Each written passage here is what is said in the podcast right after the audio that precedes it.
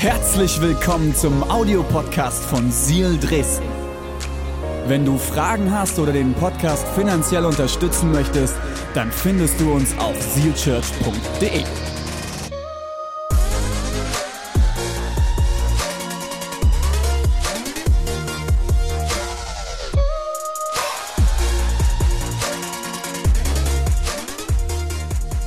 Wir sind in der Predigtserie Der Ratgeber.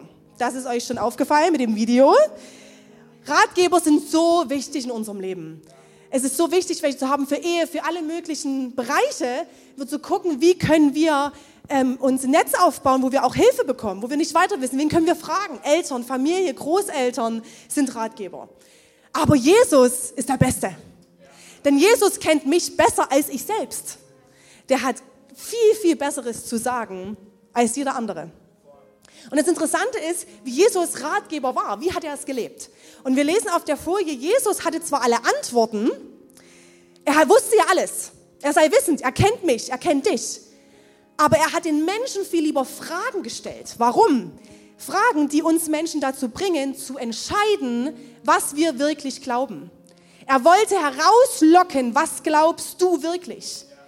Er wollte nicht einfach uns was überstülpen, sondern er möchte dich herausfordern, dass du selber entscheidest, was glaubst du? Was willst du?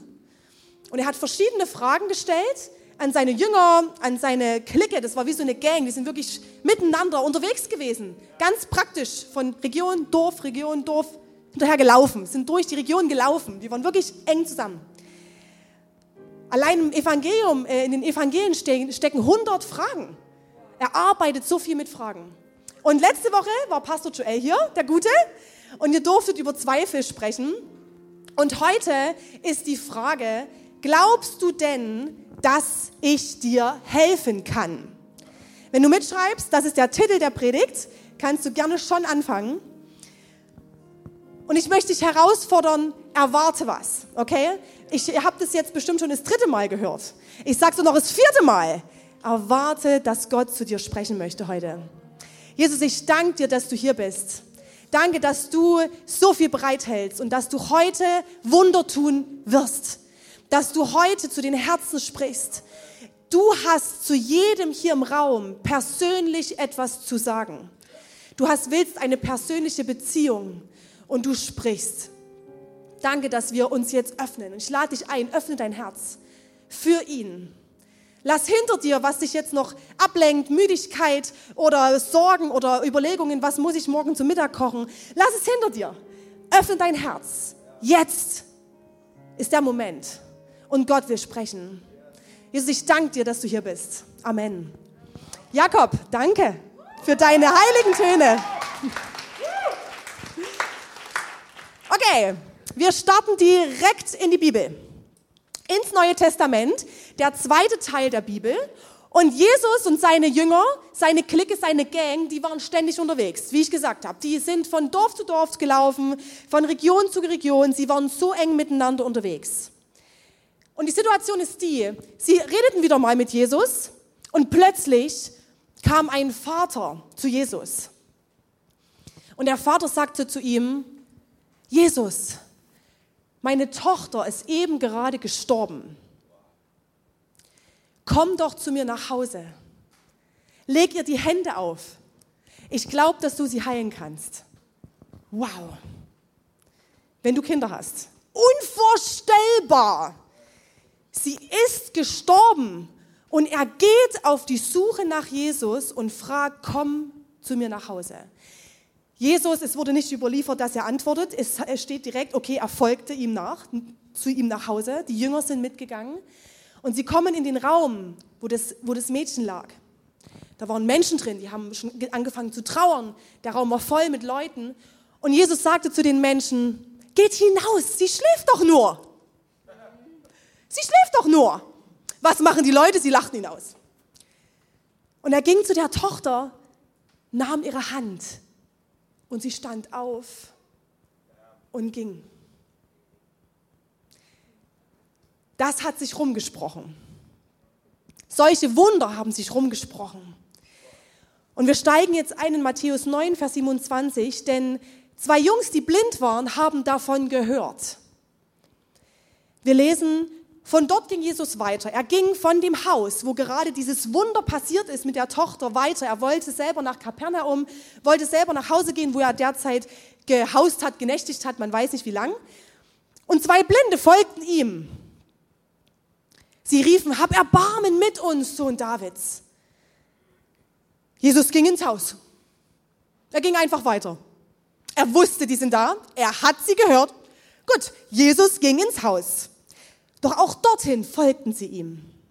Da sagte Jesus zu den Blinden, glaubt ihr, dass ich euch helfen kann? Und sie antworteten, ja, ja, Herr. Er berührte ihre Augen und sagte, wie ihr geglaubt habt, soll euch geschehen.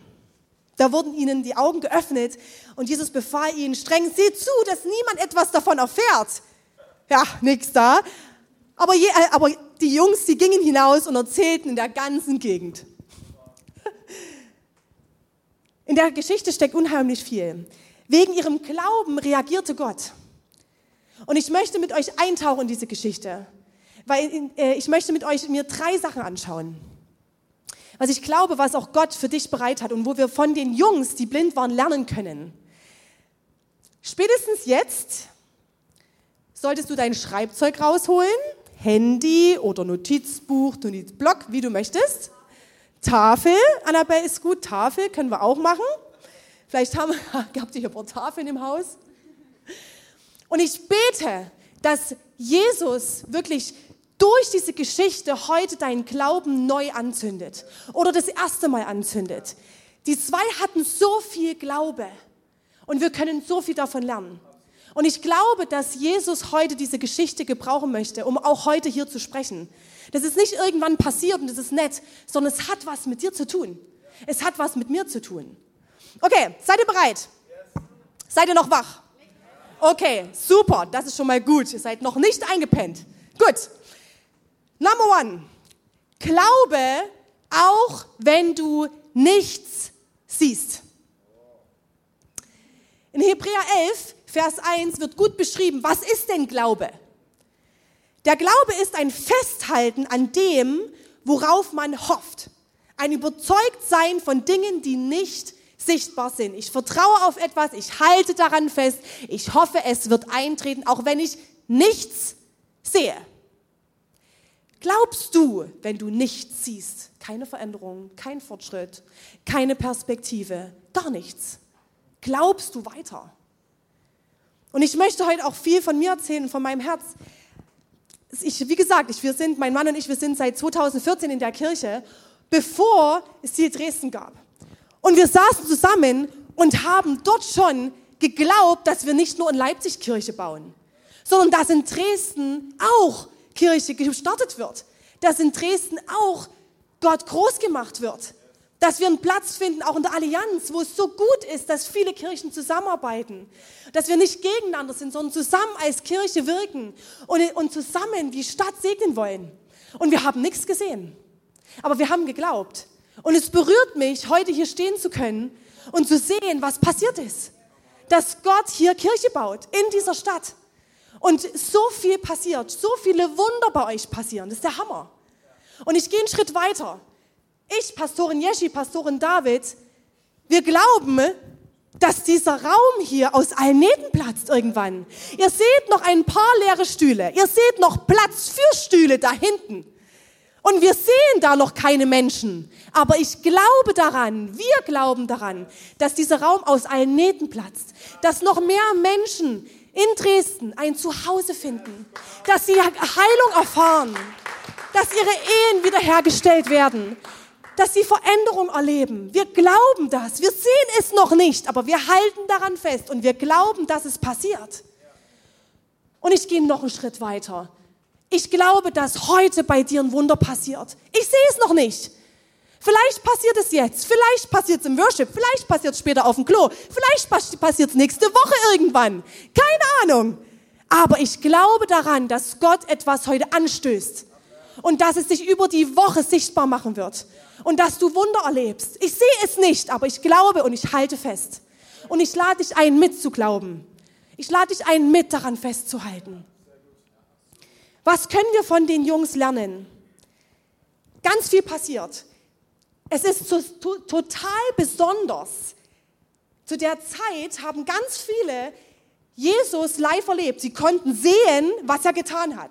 Sie konnten sehen, sich davon überzeugen, dass Jesus Wunder getan hat. Sie nicht. Sie waren blind. Sie konnten nicht sehen. Sie konnten sich nie mit ihren eigenen Augen davon überzeugen, dass Jesus der ist, der die Wunder tut. Aber ihr Glaube hat etwas angezündet in ihnen, obwohl sie, obwohl sie nichts gesehen haben. Wir gucken uns Vers 27 an. Allein dort, in dem einen Satz, steckt so viel. Okay, seid ihr da? Ja. Super. Vers 27. Von dort ging Jesus weiter. Von dem Haus des Papas, wo gerade das Wunder passiert ist, ging er weiter. Zwei Blinde folgten ihm. Sie riefen, hab Erbarmen mit uns, Sohn Davids. Das griechische Wort für rufen heißt gerade so. Und es wird übersetzt mit schreien. Und dasselbe Wort gerade so kommt auch unter anderem vor in Offenbarung 12, Vers 22 wo eine Frau gerade in den Geburtswehen liegt und schreit. Gibt es Mamas im Raum, die die Möglichkeit hatten, die Kinder auf natürlichem Wege zu bekommen? Okay. Ihr wisst, was es heißt, in Geburtswehen zu liegen und zu schreien. In dem Moment zählt nur eins. Alles andere blendest du aus. Es zeugt von Glaube. Die zwei Jungs haben nicht einfach gerufen. Sie waren unaufhaltsam.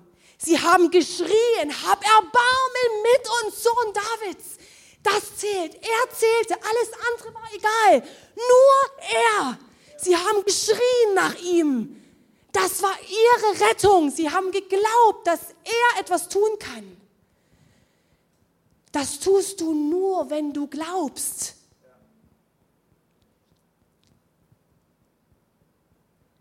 Was steckt doch noch drin? Sie sagen nicht, heile uns, sondern sie sagen, hab Erbarmen. Sie erbitten gar nicht eine direkte Heilung. Sie wollten nur, dass Jesus sie sieht, Mitgefühl hat, Erbarmen mit ihnen hat, ihm, ihnen hilft. Wie? Wann? Egal. Sie wollten, dass er Erbarmen mit ihnen hat. Und alles andere haben sie ihm überlassen.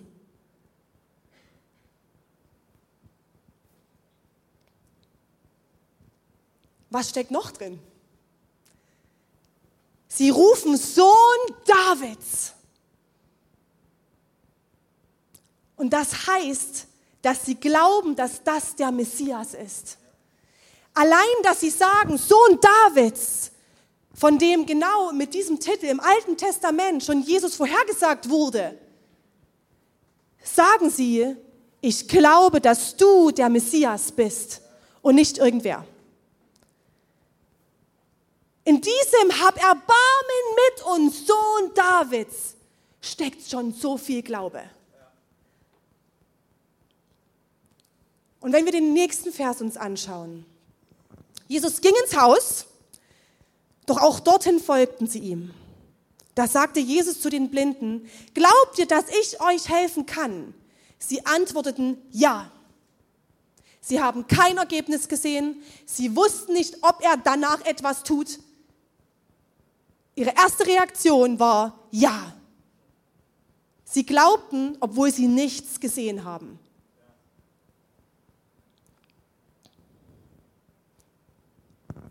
Und ich stelle dir heute diese Frage. Ich stelle dir die Frage, glaubst du denn, dass Jesus dir helfen kann? Vielleicht fühlst du dich gerade, als stehst du vor so einem riesengroßen Berg. Vielleicht hast du gerade das Gefühl, du hast eine riesengroße Herausforderung auch mit Gott. Er hört dich nicht. Du hast das Gefühl, er hat dich vergessen. Vielleicht steckst du in finanziellen Herausforderungen, in Selbstständig, du hast, bist selbstständig und du spürst Corona und du steckst gefühlt fest. Vielleicht steht vor dir eine Riesenveränderung, vor der du Angst hast. Vielleicht steckst du in Scham fest. Vielleicht in Herausforderungen in Beziehungen, in Ehe, wo du Unvergebenes vor dir liegen hast. wo du nicht weiter weißt, wo du einen riesen Berg siehst vor dir. Glaubst du denn, dass ich dir helfen kann? Glaubst du denn, dass ich dir helfen kann? Ja, und ein guter Christ sagt jetzt, na klar, auf jeden Fall, mit Gott ist alles möglich. Wir können nur noch beten. Halleluja. Hm, mal ehrlich. Für was hast du in den letzten sieben Tagen treu gebetet? Wie oft beten wir, geben es Gott, im nächsten Moment zweifeln wir und nehmen es ihm wieder weg. Dein Gebet hat Kraft. Dein Gebet hat Kraft. Und ich spitze es zu, worüber du betest, spiegelt wieder, was du über Gott denkst. Worüber du betest, spiegelt wieder, was du über Gott denkst. Wow! Vielleicht betest du gar nicht, weil du denkst, Gott ist so weit weg, der ist irgendein alter, grauhaariger, bärtiger, wie so Weihnachtsmann, vielleicht ohne, rosa Müt ohne rote Mütze auf einer Wolke und ist so weit weg. Vielleicht denkst du, Gott ist gar nicht aktiv, er beteiligt sich nicht. Vielleicht hast du sogar das Gefühl, er hat mich eh vergessen. Aber wenn du wirklich für große Dinge betest, dann zeigt es auch, dass du an den großen Gott glaubst. Dass du auch glaubst, dass dein Gott Großes tun kann. Die Größe deines Gebets offenbart die Stärke deines Glaubens. Die Größe deines Gebets, deiner Waffe, offenbart die Stärke deines Glaubens. Was steckt dort drin? Was traust du Gott denn zu? Traust du Gott wirklich etwas zu? Traust du Gott zu, dass er nur deine Ehe etwas erträglicher macht oder glaubst du, dass er sie komplett neu macht? Neue Leidenschaft, eine neue Sexualität, neue Heilung, neue Vergebungskraft. Glaubst du, dass er dein Unternehmen jetzt eine schlimme Phase überbrücken lässt? Oder traust du Gott zu, dass er ein Wunder tut? Dass er einen Finanzsegen schenkt? Dass er auf unerklärliche Wege eingreift? Traust du Gott zu, dass er dir einen, guten Arzt schenkt, wo du vielleicht irgendwie die Schmerzen in deinem Körper erträgst und dich nicht mehr ganz so quälen musst? Oder traust du Gott zu, dass er dich heilt? Einfach so.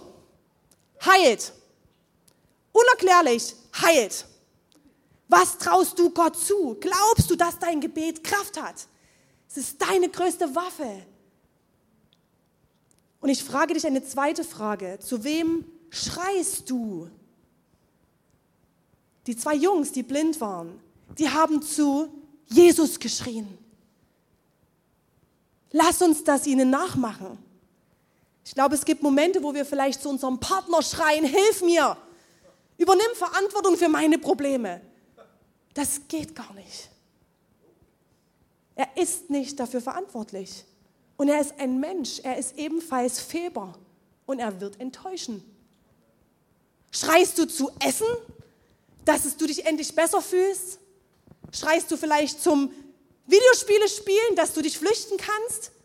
Schreist du zu Alkohol, dass du vergessen kannst? Schrei zu Jesus. Schrei zu ihm. Lass uns von den Jungs lernen. Und ich habe heute ein paar Steps für euch mit, mit, mitgebracht. Und ich habe diese Punkte extra in der Ich-Form formuliert dass du gar nicht erst eine Distanz aufbaust, jetzt beim Mitschreiben, sondern dass du dich direkt entscheidest im Schreiben, es betrifft mich. Und wenn du heute hier bist und sagst, okay, Uschi, ist cool, tolle Ermutigung, aber bisher ist vielleicht nicht ganz so mein Thema. Vielleicht wird es in einer Woche, vielleicht in einem Monat. Glaubenslöcher kommen, wo wir entmutigt sind, wo wir müde sind, wo es uns schwerfällt, nach Jesus zu schreien. Und dann hast du diese Steps, dann hast du das aufgeschrieben, du kannst es wieder zurückholen. Ich habe mein Buch mit und es ist wirklich so, ich blättere ins Jahr 2018, 2019 und habe dort Wahrheiten drinstehen, die mir heute manchmal noch helfen. Okay? Mein Step für dich jetzt ist, ich schreie ausschließlich zu Gott. Mach es fest heute. Ich schreie ausschließlich zu Gott. Mein Gebet hat Kraft. Ich bete groß und traue Gott das noch nicht Sichtbare zu. Im Schreiben, entscheide dich. Das ist die Wahrheit. Mein Gebet hat Kraft. Ich darf groß, äh, groß beten. Ich traue Gott Großes zu. Du kannst es auch abfotografieren.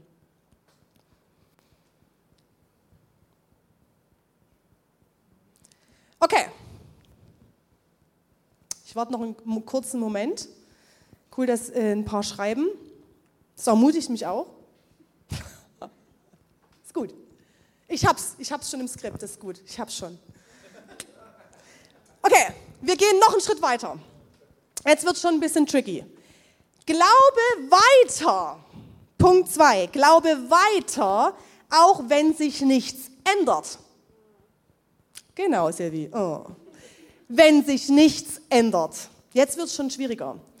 Wann warst du das letzte Mal hartnäckig? Bist an was dran geblieben? Es hat sich nicht gleich geändert, es war nicht gleich erfolgreich, aber du hast weitergemacht, weitergemacht, weitergemacht. Und ich möchte euch von mir erzählen.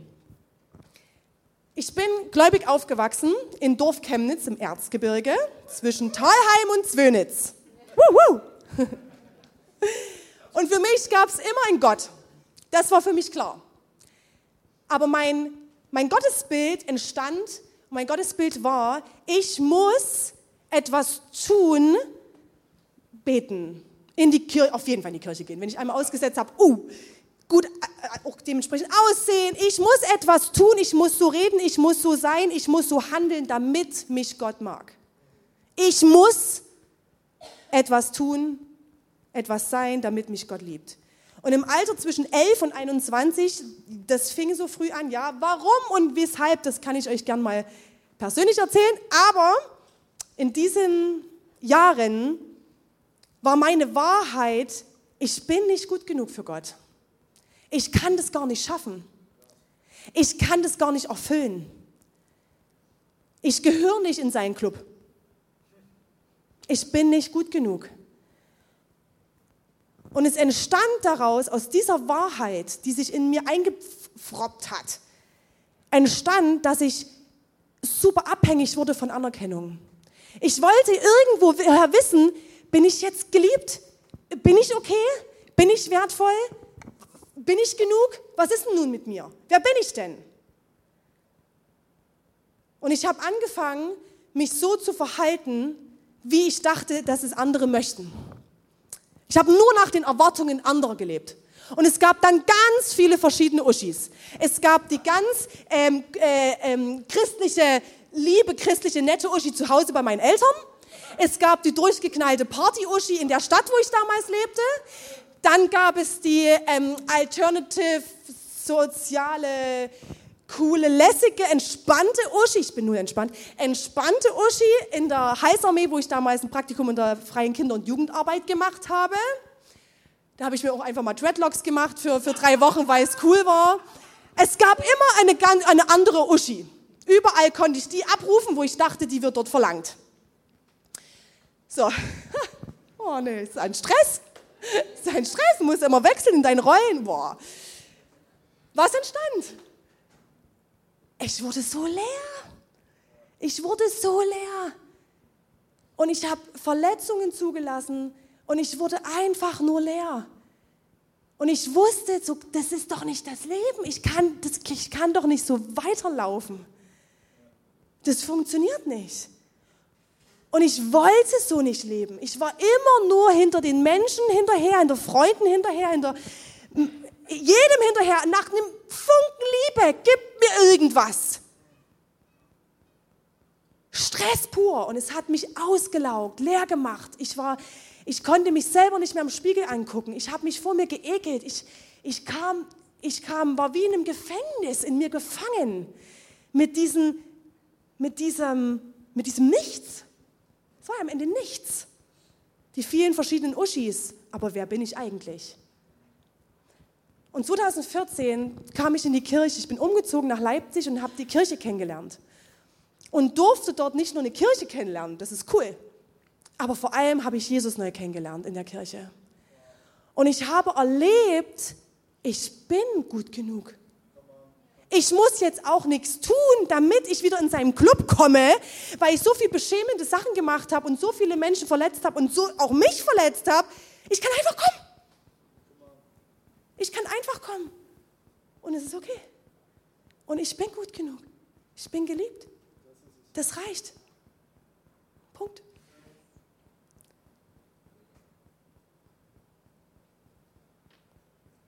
Ich habe ja aufgeschrieben, ich durfte die Uschi kennenlernen, die er in mir sieht. Ich durfte die, die wirkliche Uschi, die er in mir hineingelegt, kennenlernen. Das Original, nicht die 30 Kopien. Das Original. Und ich habe dann zügig meinen Mann kennengelernt, den Reimer. Den Reimer, das klingt so. Den Reimer. Mein Boy. Ähm, ja, ich bin stolz auf. Oh, so schön, den zu haben, wirklich. Ich bin stolz darauf, dass er mich ausgesucht hat. Das ist echt verrückt. genau, wir sind relativ zügig ein Paar geworden. Und wir sind auch relativ zügig in unseren ersten Urlaub geflogen nach Uganda. Ähm, dort haben wir Maria Prean mit Vision for Africa besucht und hatten dort zwei Wochen in Uganda nach drei Monaten Beziehung. Wir kannten uns gar nicht vorher. Wir haben uns kennengelernt, zwei Wochen später wurden wir ein Paar und wussten gar nichts voneinander. Und in dem Urlaub haben wir dann herausgefunden, dass wir unfassbar unterschiedlich sind. Oh, unglaublich unterschiedlich. Wirklich Tag und Nacht unglaublich unterschiedlich. Und wir haben nur gezofft und gestritten und die Türen haben geknallt. Wer uns jetzt kennt, denkt sich, was? Bei Gelkes knallt die Türen? Ja. Ja. Ja. Und, ähm, und ich habe irgendwann zu ihm gesagt, als wir ähm, gerade wieder einen guten, einen guten Moment hatten, ich zu ihm gesagt, Schatz, wir sind ja nicht einfach zum Spaß zusammen. Wir wollen ja auch jetzt gucken, hey, ähm, wo geht es hin? Wo geht die Reise hin? Können wir uns vorstellen, auch ein Leben miteinander zu verbringen? Das konnten wir uns dann schon irgendwie vorstellen anscheinend. Der Urlaub hat gut getan. Auch mit viel Streit hat uns das zusammengeführt.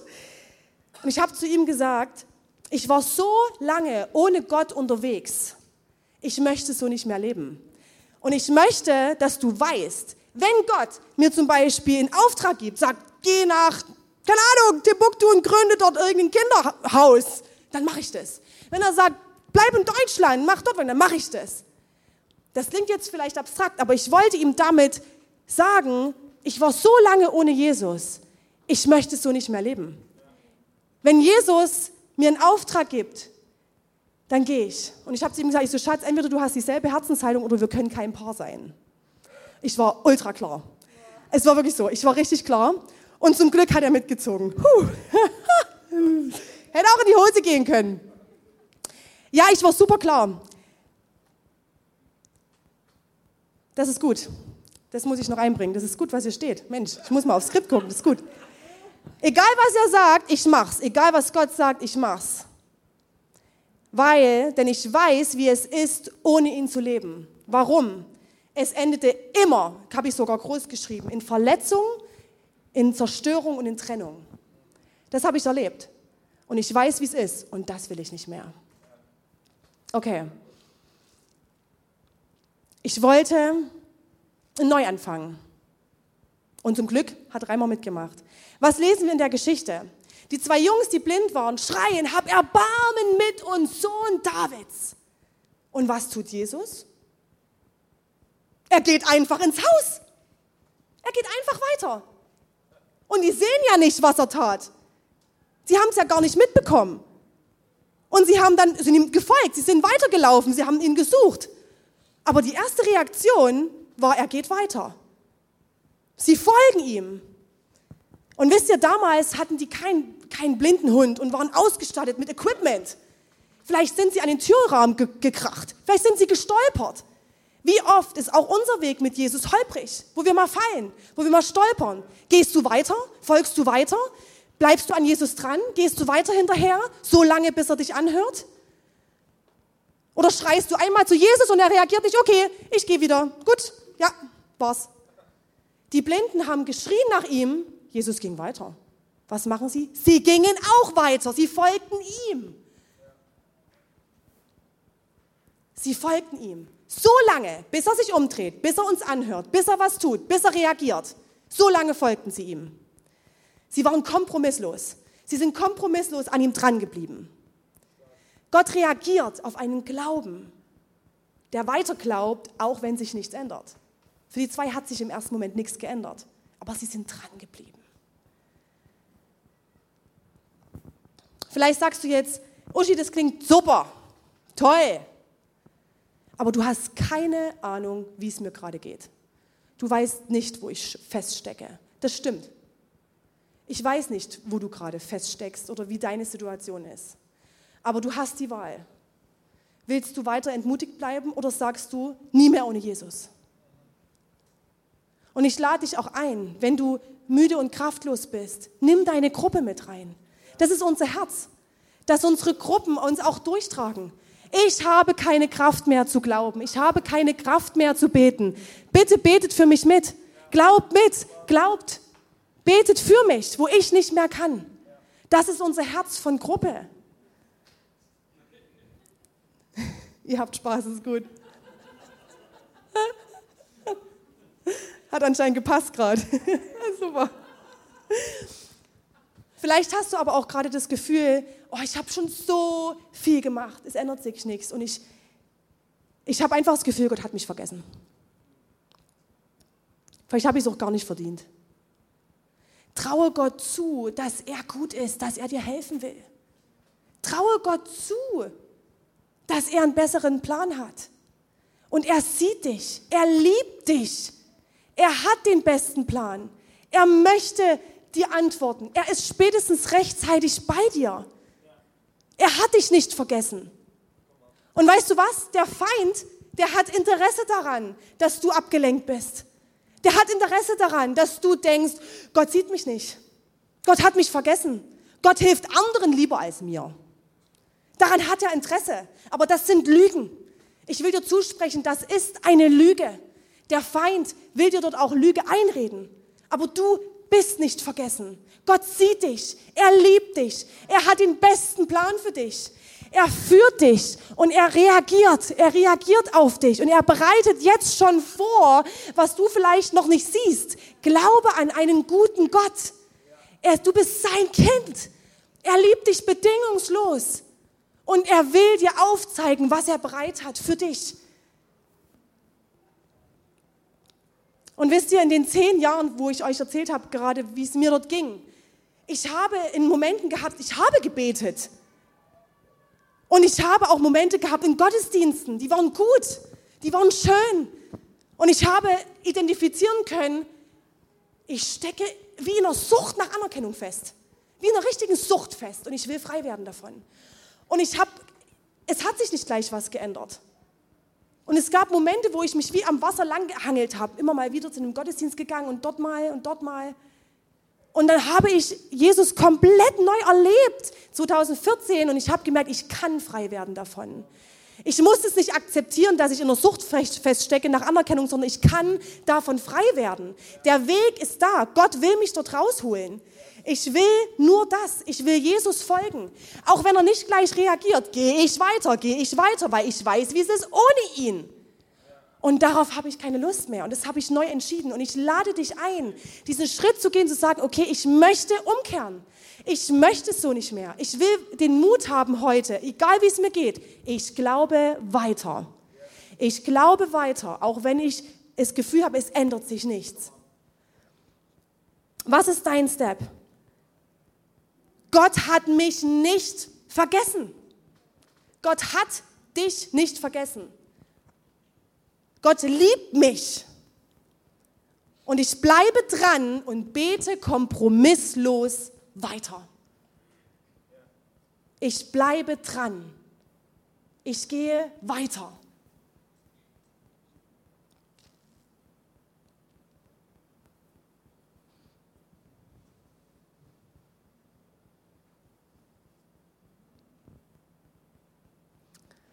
Okay, was können wir als letztes lernen aus der Geschichte? Punkt 3. Glaube weiter, Achtung, auch wenn es keinen Sinn ergibt. Seid ihr bereit? Seid ihr noch da? Wach. Sehr gut, sehr gut. Also, was ist das Letzte, wo du dich erinnern kannst, was richtig verrückt war? Ich glaube, vielleicht fällt dir was ein, auch mit Gott, was so richtig crazy war das Letzte, was bei mir dafür gesorgt hat, dass ich gedacht habe, oh, Jesus, bist du verrückt? Ähm, ich habe anfangs Lehramt studiert. Und Gott hat mir dann aufs Herz gelegt, Theologie zu studieren. und in Kirche auch zu arbeiten. Und es war ein langer Prozess, wo ich mir, wo ich mir mit Reimer überlegt habe, wollen wir das? Und es war für mich so verrückt. Ich, alles hat darauf hingedeutet, dass ich diesen Schritt gehen darf und dass ich aus diesem Lehramtsding rauskomme und komplett in die Kirche gehe, dort arbeite, dass mein Feld wird. Und es war für mich so verrückt, denn ich hinterlasse oder ich gehe raus aus der sicheren Umgebung, vielleicht einen Beamtenstatus mal zu haben und so weiter, rein in komplette finanzielle Unsicherheit und auch die Entscheidung, wir ziehen ja unsere Kinder auch in, in, in Kirche groß. Das ist ein Lebensstil, für den wir uns entschieden haben. Das war für mich super verrückt, weil viele Menschen nicht verstanden haben. Es gab Menschen, warum, warum hörst du mit Lehramt auf? Bist du bescheuert? Du kannst doch nebenbei in Kirche arbeiten. Du kannst doch nebenbei ein bisschen Kirche machen. Und ich habe gemerkt, nee, das ist mein Feld. Ich, ich, ich gehe jetzt aus der Sicherheit raus. Und dann wurde es noch verrückter. Raimar und ich, wir waren, ähm, haben uns eine Auszeit genommen. Wir waren auf Weltreise und wir haben uns eine Zeit genommen, wo wir gesagt haben, okay, wir wollen als Paar herausfinden, wo will Gott uns haben. Was ist für uns als Ehepaar der Auftrag, wo wir hin sollen? Und dann kam tatsächlich die Anfrage, ähm, ob ich Leipzig als Standardpastorin übernehmen darf. Und ich fand es super verrückt. So, okay, gut. Jesus, was denkst du denn? Und dann hat er sich vier Monate lang Zeit gelassen. Das klingt jetzt kurz. Aber in dem Moment dachte ich, oh, please, antworte mal, was machen wir denn jetzt? Sollen wir jetzt, okay, nach Leipzig ziehen? Und nach vier Monaten hat er mir finally das Go gegeben. Und es war für mich so verrückt, weil ich habe weder ein abgeschlossenes Studium, ich, hab, bin, super, ich bin jetzt 30, super jung, ich habe null Erfahrung gehabt und dachte, was? Okay, machen wir das mal, gehen wir da mal los. Und es war so gut. Es war so gut. Und Gott hat mich so geschliffen und uns als Paar und die Kirche, es war Hammer, es war eine gute Zeit. Mit Gott ist es verrückt. Und in der Geschichte stehen die zwei Jungs, die blind waren, vor einem Riesenproblem, vor der Blindheit. Und sie hätten wie jeder von uns sein können, nämlich das Problem anschauen und es einfach nur vergrößern. Kennst du solche Momente? Du stehst vor einer Herausforderung und vergrößerst sie, steckst dort drin, denkst drüber nach, was ist alles los, was kann alles sein. Ich sage euch, mir geht es oft so. Ich bin jetzt aus Elternzeit zurück und Pastor Joel hat Leipzig übernommen und ich darf jetzt in diese neue Rolle hineinwachsen. Und jetzt, erst vor kurzem, stand ich vor diesem Berg, Mama sein und arbeiten. Puh, wie soll das denn jetzt funktionieren? Schaffe ich es, gute Prioritäten zu setzen? Wie schaffe ich es, gute Grenzen zu setzen? Wie mache ich das mit Ida? Wie sehen die Wochen aus? Wie komme ich wieder ins Team rein? Was ist dort meine Rolle? Wie wird es werden? Werden die mich wieder aufnehmen? Und so weiter und so weiter. Und wir können uns dort reinsteigern, oder? Wow, reinsteigern. Was wäre, wenn, wie, wo? Und der Berg wird größer und größer und größer und größer. Die Jungs die waren ihr ganzes Leben lang blind oder sind blind geworden. Das ist nicht ganz klar, aber sie waren blind. Sie konnten nicht sehen. Das ist, das ist Wahnsinn. Ich kann mir das gar nicht vorstellen, wie das sein muss. Wenn ihr euch das mal vorstellt, das ist unglaublich, wie viel, ja, was sie, was sie alles nicht entdecken können. Das ist unglaublich, sich vorzustellen, wirklich blind zu sein. Und sie hätten sich diesen Berg angucken können und hätten sagen können, okay, es ist nicht lösbar. Ich bin eben der Blinde. Vielleicht sagst du, ich bin eben die Arbeitslose. Ich bin eben die, die wird nie einen Mann kriegen, nie, ich werde nie eine Partnerin bekommen. Ich werde nie einen Job bekommen. Ich werde nie eine Bedeutung haben. Ein super wichtiger Punkt, das muss man wissen, ist zur damaligen Kultur, glaubten die Menschen, dass wenn sie zum Beispiel blind wurden, dass sie das verdient haben mussten. Das heißt, irgendwas muss in der Familie schlecht gewesen sein, dass sie verdienen, dass sie blind waren. Oder dass sie verdient haben, dass blind, Kinder blind wurden. Das bedeutet, dass sie mit einer offensichtlichen Scham lebten. Jeder hat ihn angesehen, ah ja, bei denen läuft was falsch.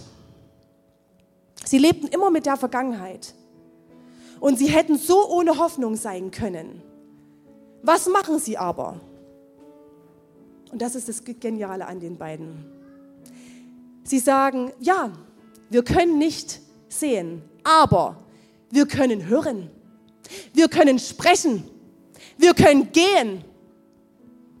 Sie konnten Dinge nicht, aber sie konnten auch Dinge. Es ist, es ist der Hammer.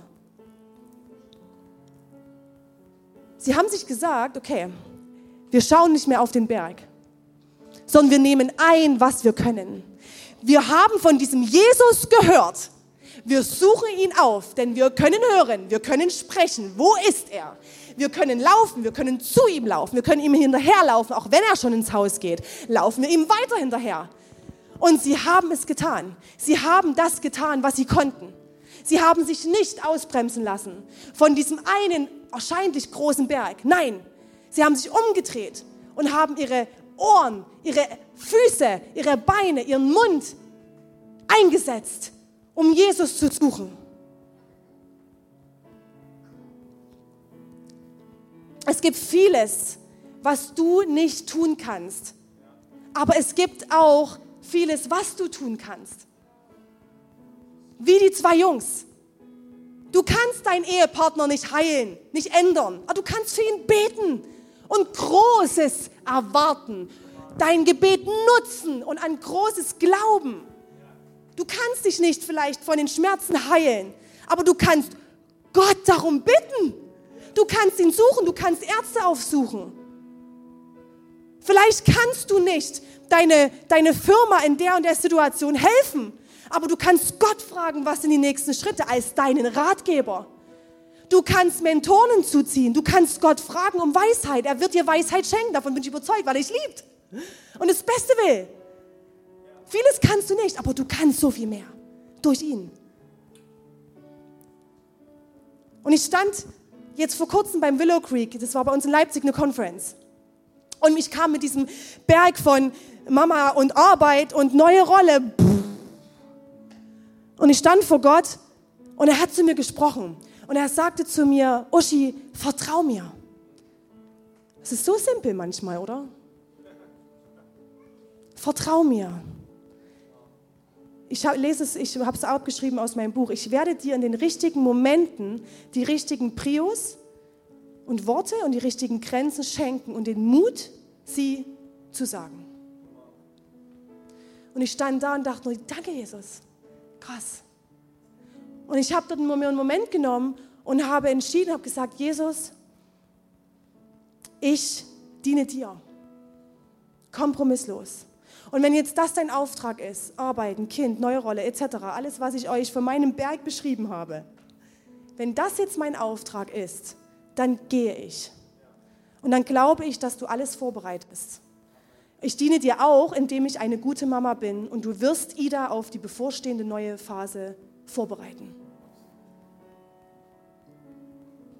Und es war in tiefer Frieden kam in mein Herz. Und ich habe gemerkt, ey, es ist verrückt. Manchmal ändert sich nichts. Aber Gott ist da. Und er hat dich. Er will dich. Und er spricht zu dir. Was ist dein Step? Mit Gott ist alles möglich. Und sein Plan ist der beste für mein Leben. Wie oft denken wir, ja, hat Gott wirklich einen guten Plan? Vielleicht ist es so mittelmäßig. Entscheide dich heute zu glauben, er hat den besten Plan. Er bereitet meinen Weg vor, auch wenn er verrückt aussieht. Auch wenn es verrückt ist. Wenn Menschen vielleicht sagen und dir entgegentreten und sagen, du bist doch verrückt, tu das nicht. Du wirst wissen, ob es dein Weg ist. Denn Gott ist bei dir. Ihr dürft gern aufstehen, ihr dürft es noch abschreiben, auch steht gern auf in der Zwischenzeit, wer schon fertig ist, oder das abfotografieren. Lasst kurz noch stehen, die Folie, bitte. Danke.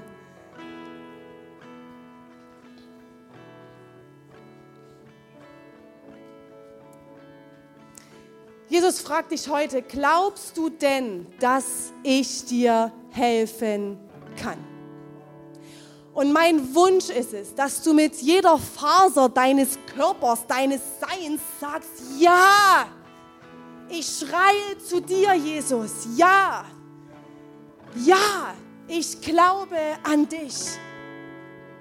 Ich glaube kompromisslos.